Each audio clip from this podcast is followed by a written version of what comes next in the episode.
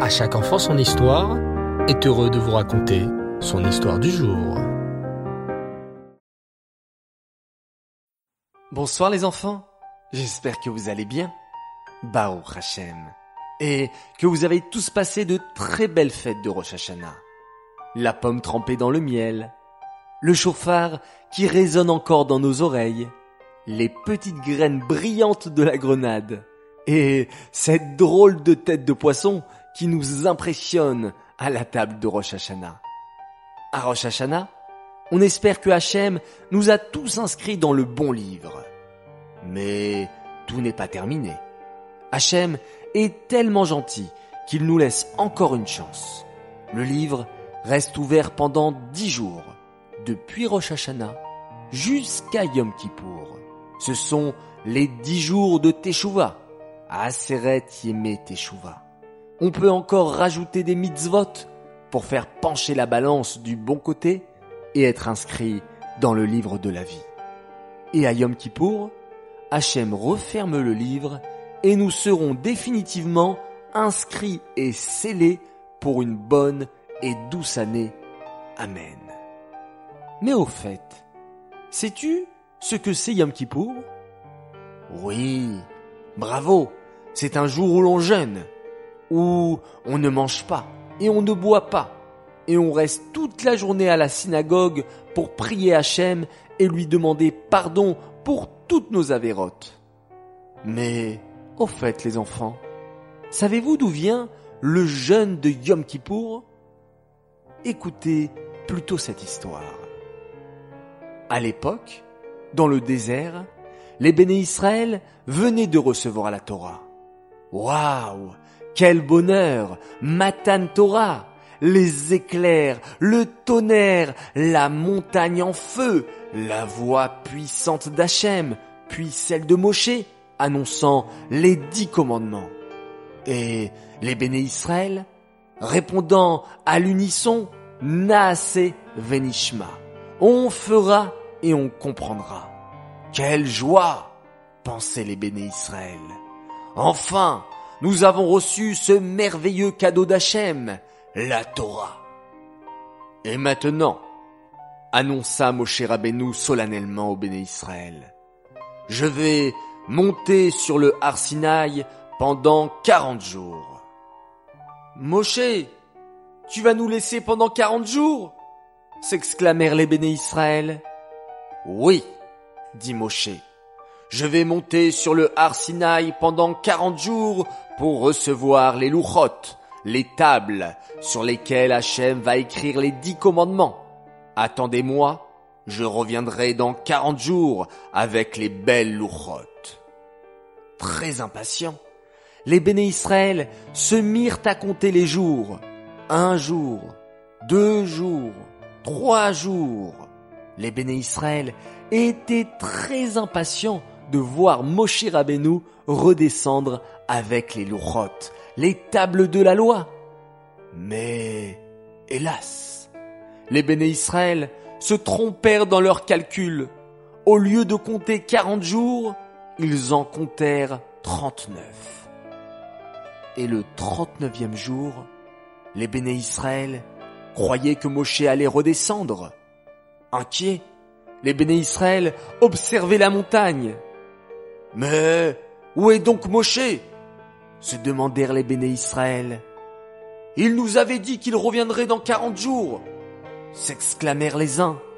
Et il n'est toujours pas descendu, grognèrent les autres.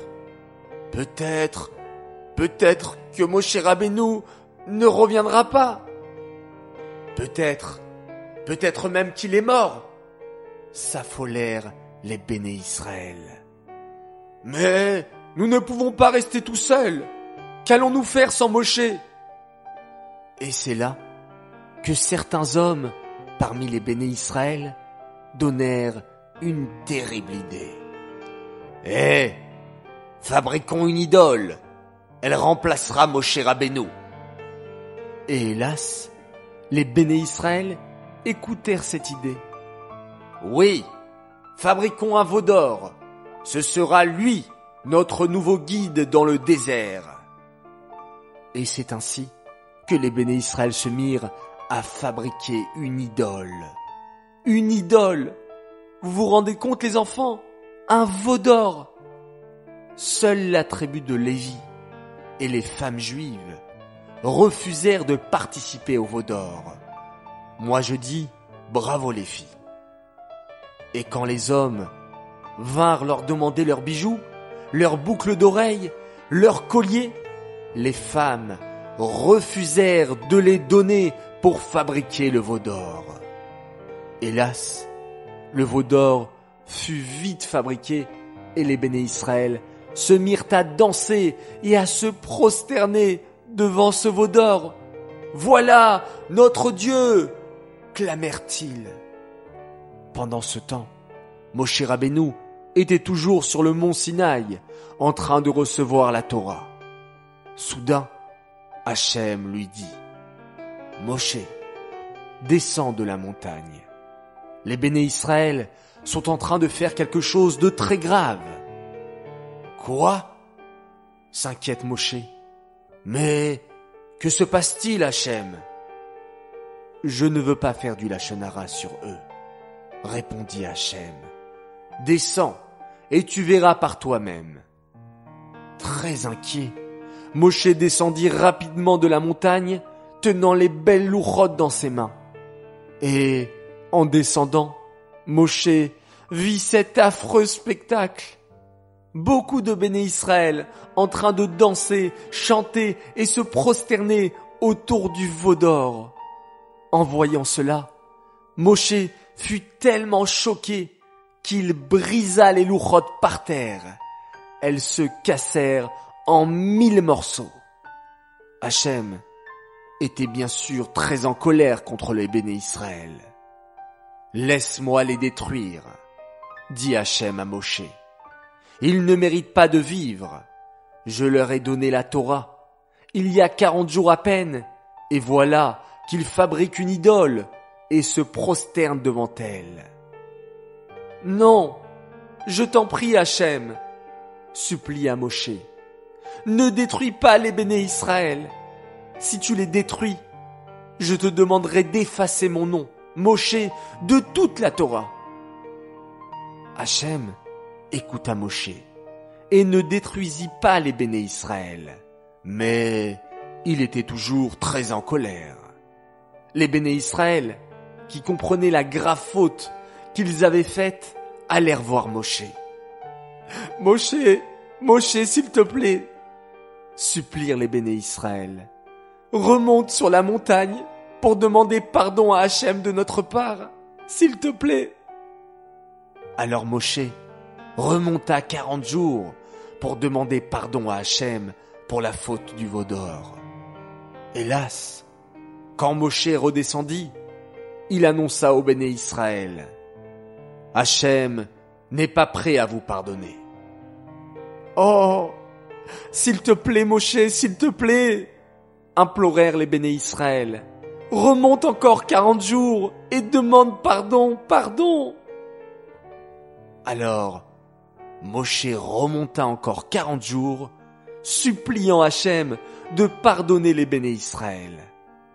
Enfin, le quarantième jour, Hachem annonça Je les pardonne, comme tu m'as demandé.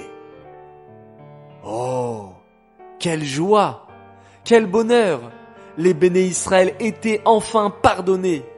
Et sais-tu quel jour était ce jour-là? Oui, c'était le 10 Tishrei, Yom Kippour. Et depuis ce jour, tous les Yom Kippour, nous demandons pardon à Hachem nos avérotes de l'année. Et Hachem nous pardonne. Et bien sûr, nous n'oublions pas aussi de demander pardon à nos camarades, nos parents, nos amis, nos frères et sœurs, si on les a blessés. Car Hachem est prêt à tout pardonner, mais il faut aussi demander pardon envers son prochain. Voilà les enfants, cette magnifique histoire pour se préparer maintenant pour Yom Kippour. Continuons notre Teshuvah et demandons pardon à tous ceux à qui on aurait pu faire du mal. Voilà, les enfants, vous en tout cas, vous me faites que du bien parce que vous m'écoutez attentivement et j'en suis très content. Alors, je vous remercie. Cette histoire est dédiée Yosef ben.